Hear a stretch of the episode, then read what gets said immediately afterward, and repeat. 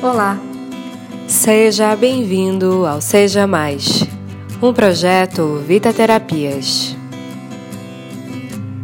Imagina viver uma relação amorosa ou de amizade onde só há concordância. Alguns diriam que seria muito chato. Eu diria mais. Eu diria que discordar mostra o grau de intimidade em que vocês estão, num grau de confiança que permite expor seus pontos de vista diferentes Além disso, isso mostra também que essa pessoa se importa o suficiente com você para dizer: Eu não penso da mesma forma. Acho que isso não pode ser bom para você. Você pode se dar mal.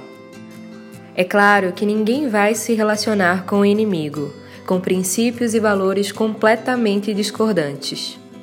Porém, o que quero é alertar você para o fato de que o amor se dissolve em relações permissivas. Contrariar também é amar. Expor as diferenças e encontrar pontos comuns ou até mesmo pontos de limites é uma generosidade que você faz consigo e com quem você ama.